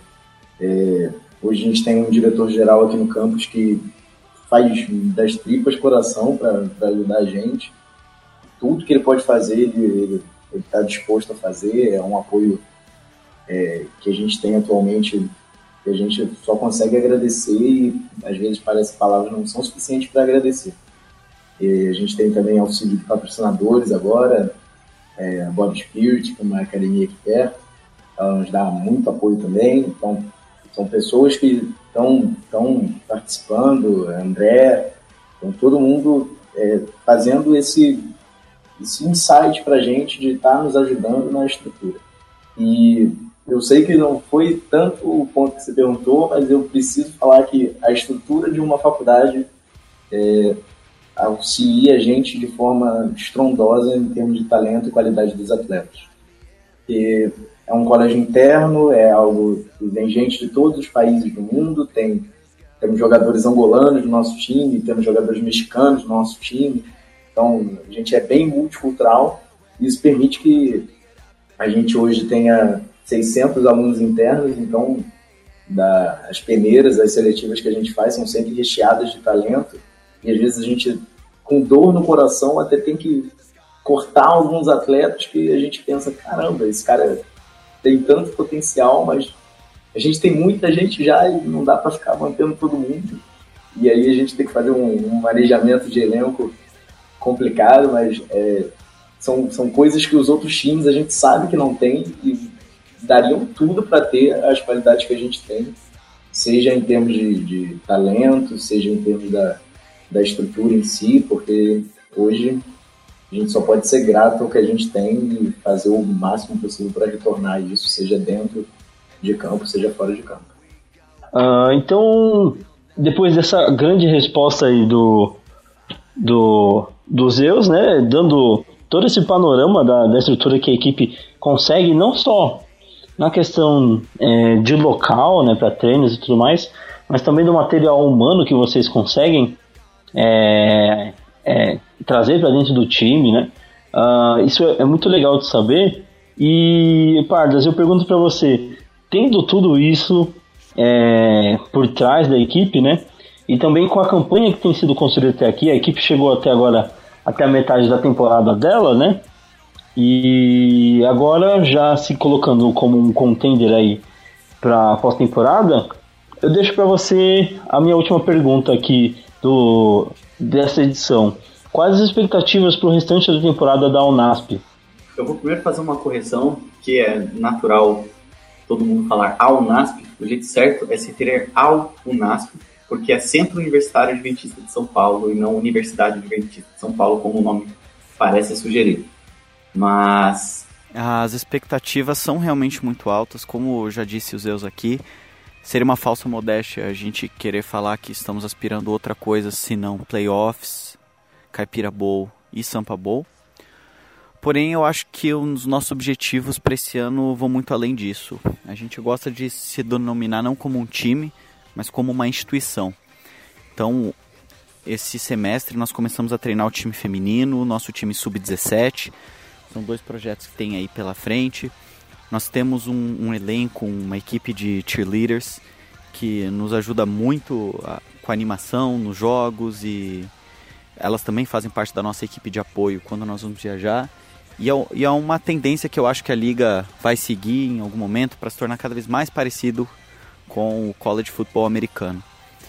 E além de todos, é, todas essas vertentes ligadas diretamente ao esporte, nós temos uma preocupação muito grande por sermos representantes de uma, uma instituição confessional adventista, de fazer um trabalho missionário, comunitário e social em, ao redor da nossa comunidade. Então tem várias cidades aqui perto que, que tem orfanatos, asilos, clínicas de reabilitação, em que a gente promove visitas, a gente vai lá fazer uma música, um louvor com eles, nós levamos bola de futebol americano, nós levamos flags, vamos brincar com, com os, os internos da, das clínicas de habilitação e assim por diante. E, e, é algo que é muito gratificante porque acaba unindo demais a equipe, os jogadores e a comunidade toda ao redor do time. É algo que realmente é muito importante para espalhar o esporte como um meio de dar a volta por cima na vida e, e, realmente mostrar todas as boas facetas que a gente pode mostrar do esporte por aí. É algo muito gratificante que a gente quer expandir e levar para todos os outros times da liga. É, como a gente faz em todos os jogos, nós entregamos um livrinho para quem já jogou contra a gente sabe como que é.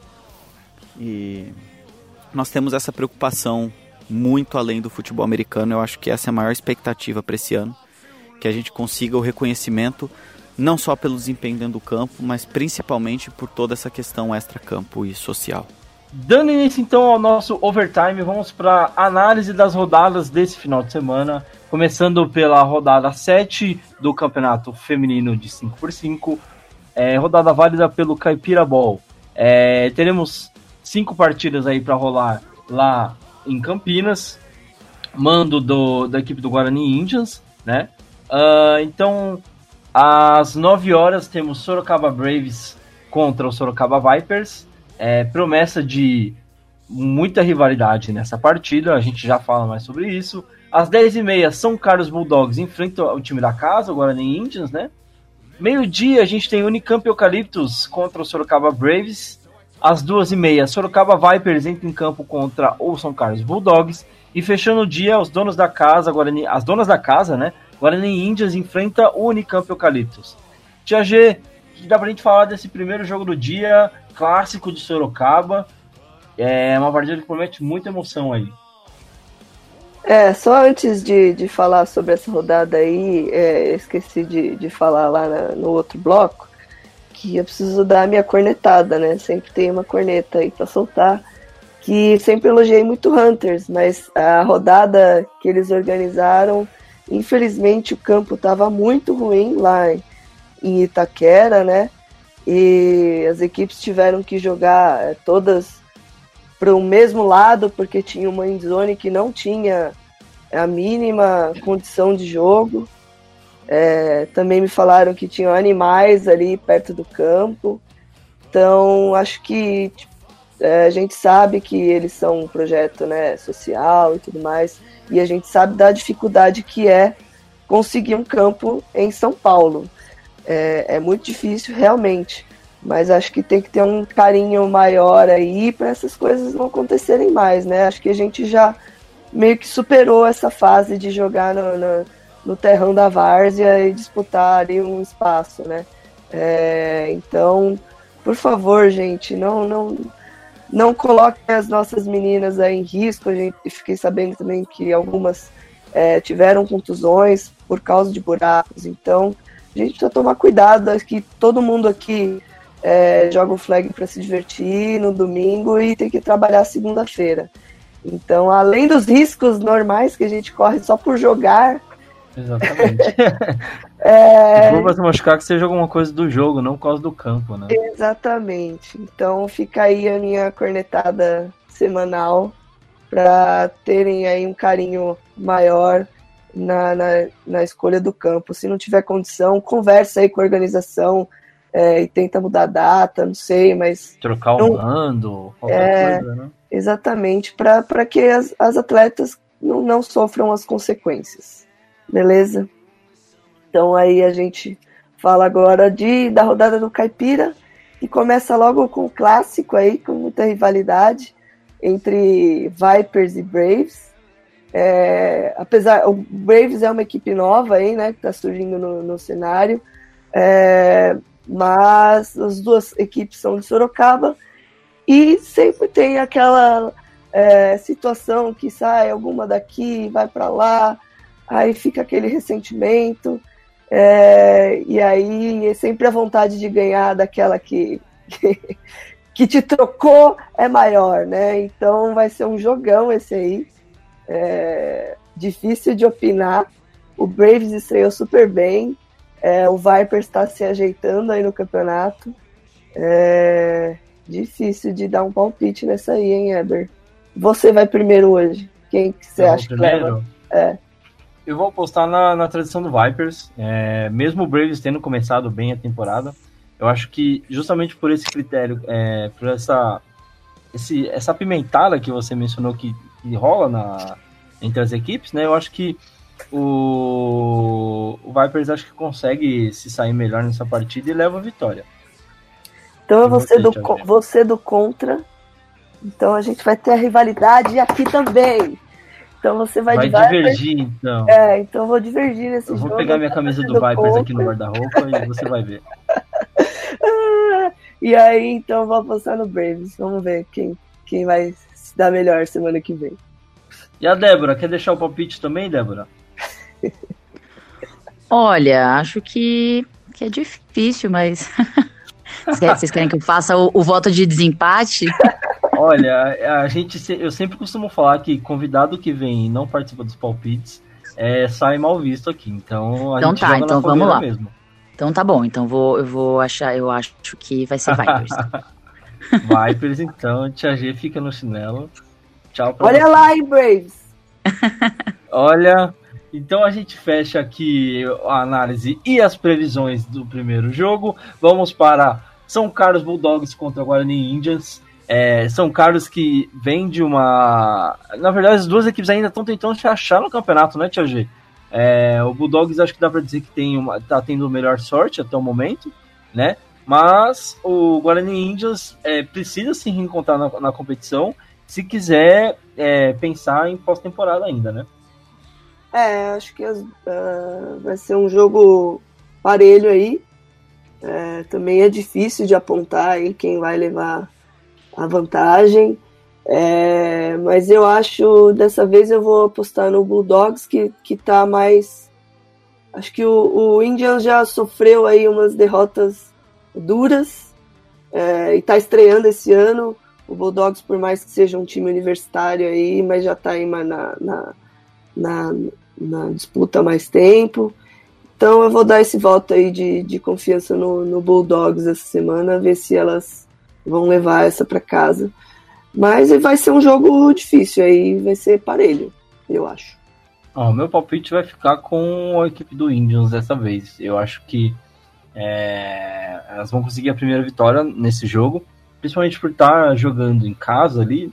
É, talvez possa dar uma força para essa equipe conseguir atingir a primeira vitória na competição. E a Débora fica com quem? Ah, acho que eu vou de Bulldogs também. Bulldogs leva então e eu fiquei sozinho nesse palpite. Lá, é, agora eu fui, nós, fui pro então. outro lado. ah, tudo bem, a gente respeita. Aqui não tem nenhum preconceito, não. Deixa o palpite livre. Então a gente parte agora pro terceiro jogo do dia entre Unicamp Eucaliptus e Sorocaba Braves. É o primeiro jogo do Unicamp no dia. O Braves vai estar tá fazendo já o seu segundo jogo. Já o Unicamp é bem até na competição, né? Buscando mais uma vitória aí no primeiro jogo do dia. E o Braves já é, fazendo seu segundo jogo, é, podendo vir de uma vitória ou derrota, a gente não sabe, né? Ou um empate também, porque acontece empate no Paulista de Flag. Esse primeiro jogo do, do Braves eu acredito que possa ser chave para o que vai acontecer nesse segundo jogo, né? Uma vitória pode trazer o ânimo delas lá em cima para conseguir buscar essa, essa vitória contra o Unicamp, que é um adversário ali é, das proximidades, né? A gente, Campinas, Sorocaba são as cidades mais assim, conhecidas ali do interior de São Paulo, quando a gente fala. E acho que pode ser um bom jogo de duas equipes aí que estão é, se achando na competição ainda, né? Falou lindo, falou tudo que eu ia falar. Não vou mais deixar você falar primeiro, porque agora você falou tudo que eu ia falar. É, só roubando, devolvendo é. semana passada, né? Exatamente. Exatamente. Mas é isso, acho que vai depender muito aí do, do de como elas, o Brave sair do, do outro jogo. O, o Eucaliptus vem forte, elas estão. Apesar de acho que elas estão com uma campanha 2-2, né? Eu acho. Ou 3, é, não, não lembro até confirmar agora. agora é. Sem a tabela fácil aqui. Pois é. sequência aí. Mas elas estão estão vindo bem, elas têm, têm vindo de bons jogos. Então vai ser um jogo difícil aí. Mas eu vou apostar no. Vou confiar no Braves de novo. Eu acho que vai dar Braves. E a Débora, fala o seu palpite também aí pra gente ouvir. Agora eu vou de empate. empate. vai ser pau a pau e acho que vai ser empate. Boa saída, hein? Olha, é... a gente fica nessa de não desejar empate, mas é o que a gente falou no começo, né? Se for um empate é, disputado, que as equipes procurem o jogo e tenha pontuação, eu acho que dá para aceitar. É, eu vou ficar com a Unicamp. A Unicamp para mim leva esse jogo. É, acho que tem um time um, é, já com mais experiência, um pouco mais sólido. Apesar do projeto do Braves ser bem bacana e as meninas já estão jogando também há algum tempo. Mas eu deixo meu palpite com, com o Eucaliptus aqui. É... Você deu seu palpite? Eu já não lembro se você deu seu palpite. Dei, dei sim, falei que apostei no Braves.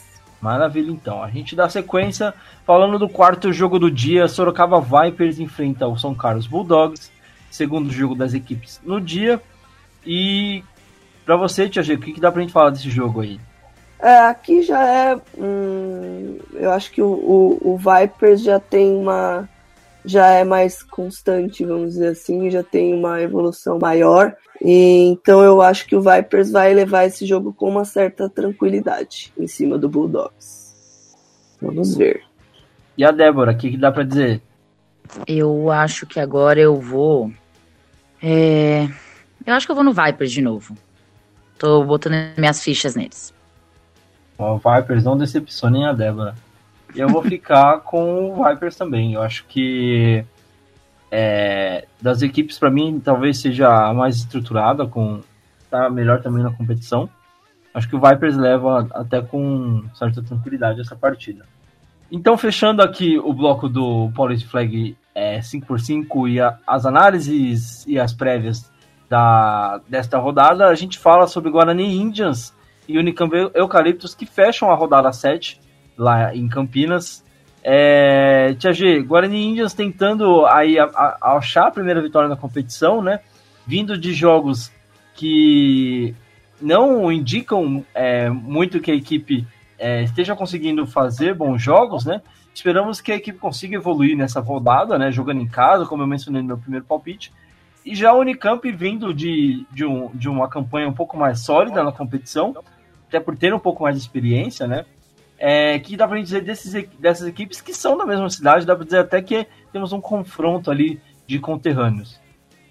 É, mais um clássico regional aí. Esse, essa rodada tá, tá interessante, né? Sorocaba contra Sorocaba, Campinas é, contra Campinas. Pois é. Mas como você já, já disse aí, eu acho que o, o Eucaliptus é, já vem com um time melhor estruturado, é, com resultados bons, e o Indians está sofrendo um pouco aí, estreando no, no campeonato esse ano, mas nelas já jogaram bastante e podem aí mostrar mais uma evolução. Apesar de ser de ter tido aí né, um treino só entre as rodadas, né? Porque a outra rodada foi na semana é, na outra semana e só tiveram aí um, uma, um final de semana para botar a ordem na casa. Mas eu acho que a Unicamp e o Eucaliptus vai levar essa mais uma vitória aí para acho que manter a liderança do grupo, desse grupo, dessa conferência. Então, Débora, deixa o seu palpite também pra gente sobre Guarani Índias e Eucaliptus. Quem leva? Nessa eu tô com a tia G e acho que vai de eucaliptus também. Olha, é, não vou. É, apesar de ter apostado no Guarani Indians na primeira partida, acho que aqui o Unicamp leva. É, justamente pelo que a gente falou, tá mais estruturado, tem um time é, mais é, experiente também, então acho que dá Unicamp também. São três palpites a zero aí para Unicamp. É, agora é aguardar até semana que vem para ver quem vai acertar mais. E Débora, já deixo o recado para você que seus palpites serão cobrados. Nós sempre iremos atrás para cobrar os palpites, assim como nos cobram aqui. É, então a gente fecha aqui a análise e as previsões do é, 5x5 feminino, né? Dando sequência então agora no nosso programa, a gente fala da rodada do Paulista Flag 8x8. A gente tem a rodada que vai rolar lá em Mogi das Cruzes esse final de semana, com quatro jogos aí é, que prometem bastante emoção. Já no começo do dia, às 8h30, a gente tem Brasil Devils jogando contra o Crimson Fox, um jogão aí, duas equipes que. É, o Devils vindo da primeira vitória na competição, né, estreou no, na última rodada, e o Fox vindo de uma derrota é, querendo aí voltar a, a, a, se encontrar com a vitória. Uh, às 10h30 a gente tem o Desbravadores, Mogi Desbravadores jogando em casa contra o Atibaia Superchargers. Né? Um jogo difícil aí para a equipe de Mogi, que está buscando a primeira vitória na competição ainda. E para Atibaia continuar aí na, na ascensão é, depois da derrota para o Devils. A gente tem às 13h30 São José Jets contra Guaratinguetá White Cranes, duelo do Vale aí, é, acontecendo na cidade de Mogi, um confronto que já tem um histórico bem bacana e uma rivalidade também muito interessante aí. E fechando o dia, a gente tem nosso São Paulo Tiger jogando contra a Politécnica Reds. Tarcísio Alves já deve estar coçando os dedinhos para esse jogo, que tá virando costume o Tiger jogar quase sempre o último jogo do dia, né, Tarcísio? Não, é, tá virando costume. Os nossos horários desse ano estão tão terríveis, cara. Obrigado, Cid. Porra, Cid não deixava. Mas vamos lá então, Tarcísio. Já fica aí com por perto pra gente começar falando desse primeiro jogo que, na minha opinião, tem tudo para levar o jogo da rodada Devils contra Crimson Fox. O que, que dá pra dizer dessas duas equipes aí? E depois, na sequência do seu, da sua análise, já deixa o seu palpitão, por favor. É, o Devils já estreou com uma vitória gigante contra o vice-campeão numa revanche da final de conferência, né? É, e o Fox ainda derrota pra gente, é, tipo, tiveram um jogo adiado, mas assim, é, eu, eu, não vou, eu não vou contra o campeão dessa vez de novo. O Fox gosta de ser underdog, então eles vão ser underdogs nessa, eu aposto no Devils. Olha, vou aproveitar e deixar o meu palpite também. Vou de Crimson Fox por motivos clubistas E, mas eu, eu, acho que vai ser um, um bom jogo. Eu acho que o Devils tem um leve favoritismo pela campanha que tem feito, vindo aí do título do Metropolis Ball. Já começou ganhando a primeira partida no, em 2019. Mas eu vou deixar meu palpite com o Christian Fox e espero que eles honrem o meu palpite. Agora eu abro para os nossos convidados aí do, do NASP. É, quem que vocês acham que leva? Devils ou Christian Fox? É, eu vou ficar com o Brasil Devils, não vou contra o campeão não. É, eu vou prestando aqui minhas homenagens ao coordenador defensivo do Crimson Fox, um ex-aluno do NASP, o Japa, César Nuboro. Vou palpitar pela defesa do Crimson Fox saindo zerada do jogo e o jogo acabando 8 a 0 para o Crimson Fox. Jogo apertado e espero que acertamos nosso palpite, viu, Parda? Bom, a gente dá sequência então para falar do segundo jogo do dia, Desbravadores, Mogi Desbravadores contra o Atibaia Superchargers. É, Mogi aí já com duas vitórias na competição, é, tendo uma campanha não prevista para o retorno aí da equipe, né? Imagino que não tinham planejado desta forma, mas até o momento é uma equipe que está tentando se, se achar no campeonato ainda, né, Tarcísio? Não, é isso mesmo, né? Que você falou, é só corrigindo lá duas derrotas, né? Eles estão se achando ainda, mas eu não acho que eles vão se achar nesse jogo contra a Atibaia.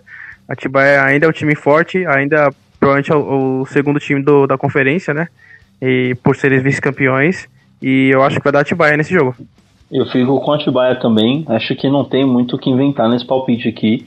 A não ser que o Mogi venha e surpreenda a todos. É, o que seria é, muito bacana ver o Mogi tendo uma recuperação. Né, mas não acredito que vai acontecer nesse jogo também. E o pessoal aí do NASP? É, sigo o relator, Atibaia Supercharger na cabeça. Eu vou ser o voto do contra aqui e vou apostar no time da casa pelo fator casa. Me cobrem depois. Olha, fica aí o desafio para a equipe de Mogi. Ganhou um, um voto de misericórdia do Pardas aí. Bom, terceiro jogo do dia, rivalidade do Vale. São José Jets e Guaratinguetá White Cranes. É, o Jets e o, e o Guará também, se eu não me engano, estão vindo de jogos que. Não, acho que é só o Jets. Vem de um jogo adiado, né? É, contra o Marginals.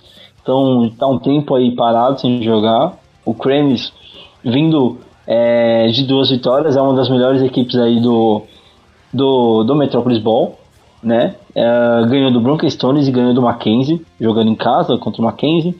E agora vem pro terceiro jogo contra o Jets é, que até o momento tem apenas uma derrota, um jogo e uma derrota na competição. Tarcísio, o que dá pra gente falar desse jogo aí?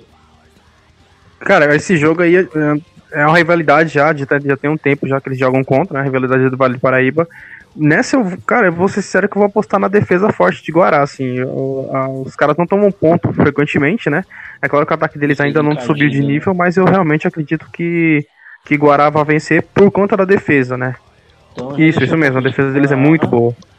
Deixou o palpite aí pro Guará, então, Tarcísio. Eu sigo o Tarcísio, eu acho que Guará com a defesa. O, o ataque do Jets é um ataque muito produtivo. Tem atletas ali muito capazes e um corpo de receivers é, que dá muito trabalho para as defesas. Eu quero ver como a Guaratiba vai conseguir sair contra um ataque tão rápido assim, mas ainda aposto que a defesa vai conseguir ajudar o time a levar esse jogo. E o pessoal do NASP, o que, que acha? É, nesse jogo eu vou com o Jets. Eu acho que esse tempo de treino aí que eles ficaram sem jogo vai ser bem produtivo para eles e eles vêm aí para sua primeira vitória na competição. Eu vou apostar, eu vou apostar no Guaratinguetá White Cranes, porque estão empolgados, têm feito bons jogos, o tape deles está bem limpo e eu acho que tem condições de vencer esse jogo, mas vai ser por pouco, vai ser coisa de 3 pontos aí. Vou chutar em 20 a 17. É isso aí, então a gente parte para o jogo final da rodada. São Paulo Tigers e Politécnica Reds. Tarcísio, o que, que você está esperando desse jogo aí? Como é que tá a preparação para enfrentar a Poli, que é um time sempre muito. que dá muito trabalho, um time que costuma estudar muito dentro e fora de campos adversários, né? E nunca tem jogo fácil contra a Poli, adversário de divisão aí, né? Sim, sim, já tá criando uma rivalidade boa, né? Por conta disso, é um adversário difícil, o ataque deles é um ataque muito bom, pontua muito bem. E é aquilo, é, eles são favoritos, né? É, pelos, pelos analistas, eles são os favoritos para ganhar a divisão também. Então a gente vai como azarão nessa, né? Como underdog e, e, vai jogar na humildade, né? Assim, a gente se preparou bem, os treinos foram muito bons, a gente fez um treino em conjunto contra o Boca logo depois do jogo contra o Piston Fox, que ajuda muito na, na parte da competição, de manter a competitividade dos jogadores. E assim, é, realmente eu espero um jogo muito bom, mas é aquilo, é, os favoritos são eles, é, e a gente vai jogar para tentar garantir a vitória de acordo com o que eles apresentarem realmente. Assim é fácil jogar, né? Joga favor, favoritismo pro outro lado, entra em campo sem pressão. Ninguém tá vendo o que você tá fazendo aí, né, Tarcísio? Não, que isso, cara. Os analistas fizeram isso daí. tá certo. Bom, eu vou apostar no Tigers para esse jogo. E o pessoal do Tigers agora vai falar que eu vou virar meu palpite, mas eu deixo meu palpite com o Tigers. Não apostei no Tigers ainda esse ano, mas deixo meu palpite com eles dessa vez. Acredito que eles vão sair melhor contra a Poli nesse, nesse jogo. Respeita nós. Eu já deixo de vocês pra gente fechar esse bloco. É, eu vou com a Poli. O, como, como o Tarcísio bem disse, o favoritismo está realmente com eles. O tape deles está bem legal de ser, de ser visto. É um time com bastante qualidade. A técnica deles é primorosa, eu diria. Eu vou fazer aqui só porque o Tarcísio está me ouvindo. Eu vou apostar na Poli, porque a minha zica é muito boa. Então, se eu estou apostando na Poli, pode ter certeza que quem vai ganhar é o Tiger. Eu sou realmente muito azarado. Então, é, nunca ganhei uma liga de fantasy. E ganharam o voto do Pardas antes, então, já. Isso, exatamente. Já fiquem ligados que vocês sabem que vocês vão perder, porque receberam meu. Valeu, Pardas, valeu, obrigadão. Valeu. tá certo, então, então com esses palpites e as análises, as prévias do que serão os jogos, a gente fecha o nosso overtime aqui no Flagcast. É, bom, a gente encerra a décima, é, décima edição aqui do, do Flagcast, nosso décimo episódio. Já agradecendo a presença dos nossos convidados. Débora, muito obrigado pela sua presença. É, espero poder rever aqui é, você e a equipe da Portuguesa Academy participando de novo com a gente aqui no programa. Desejo uma ótima é, temporada para vocês, boa sorte no restante da competição, que vocês consigam é, a cada jogo é, é, conseguir evoluir, né? Porque a equipe é, tem bastante atletas de outras equipes, mas ainda estão procurando aquela evolução, né? E crescer durante o campeonato, com certeza vai ser muito bom para vocês. Obrigada, eu agradeço muito o convite, eu adorei participar do programa, foi super legal. E queria finalizar minha participação fazendo um grande agradecimento. Vou mandar beijo para um monte de gente. Então já peço desculpas porque vai demorar. Mas eu acho que tem muita gente que merece, porque eu sou muito grata a esse esporte e então eu tenho que lembrar de muita gente. É, antes de mais nada, queria mandar um beijo para as meninas do, da Luz Academy, porque elas merecem muito e sem elas eu também não estaria aqui. Um beijo também para os nossos coaches, Quinho, Caio e Doug. O Doug também está estreando como coach junto com a gente no Academy. Muitos beijos para as meninas lindas do, da Portuguesa FA, vocês são nossa inspiração. É, eu queria também mandar um beijão para todas as meninas do Underdogs que eu conheci, principalmente para quem ficou até o final, mesmo na nossa maior dificuldade, 2018. E um outro beijo para os coaches que, que eu tive lá, o Éder, o Freire e o Cezinha. Um beijo pro meu marido Rogério, que sempre me apoia no esporte quando eu chego acabada e suja dos treinos. E por fim, um beijo para minha amigona Isa Max, que se não fosse por ela me convidar para conhecer o esporte, eu nunca estaria aqui. E é isso, gente. Agradeço de novo. Beijo. Tá certo. Ainda bem que a gente não cobra por beijo, porque senão a, a Débora já tava com caixa negativa aqui no Flagcast. Mas é isso aí, a gente fica feliz de ver o desenvolvimento das atletas e também ver que as pessoas são gratas pelas origens, né? Isso é muito bacana. E parabéns aí, Débora, pelo seu desenvolvimento até hoje no esporte. Muito obrigada, Débora. Tia G, muito obrigado por ter participado de mais uma edição aqui com a gente. Agradeço. É, até semana que vem com nossas é, análises das análises, né? Ver se a gente conseguiu acertar tudo que a gente previu aqui e falar mais sobre flag. É, mais uma vez, obrigada, como sempre, pelo espaço aí. Hoje eu falei demais, tava, tava animadinha. Já tá é... gripada, né? Já tá aí. Ai, Curei a gripe, né? é, mas tô rouca já de novo. Mas sempre muito bom falar de flag. É mais gostoso ainda de conversar com gente nova, como a Débora, que tá começando e é apaixonada, já é apaixonada como a gente é. Tá com aquele então, brilho no olhar ainda. Né? Exatamente, é muito gostoso de, de, de conversar. E sobre esse esporte aí doido que a gente ama. Então, muito obrigada mais uma vez aí pro, pela, pra PFA, pro, pro Flagcast, pro meu jovenzinho Eber Barros. Muito obrigada pelo espaço e até semana que vem. É isso aí, galera. Valeu, Tarcísio, por participar aqui com a gente. É, décimo episódio. Tenho certeza que tem muito mais vindo por aí. Mas agradeço demais a parceria, cara. É, obrigado, Eber. Obrigado, Pardas e, e Zeus.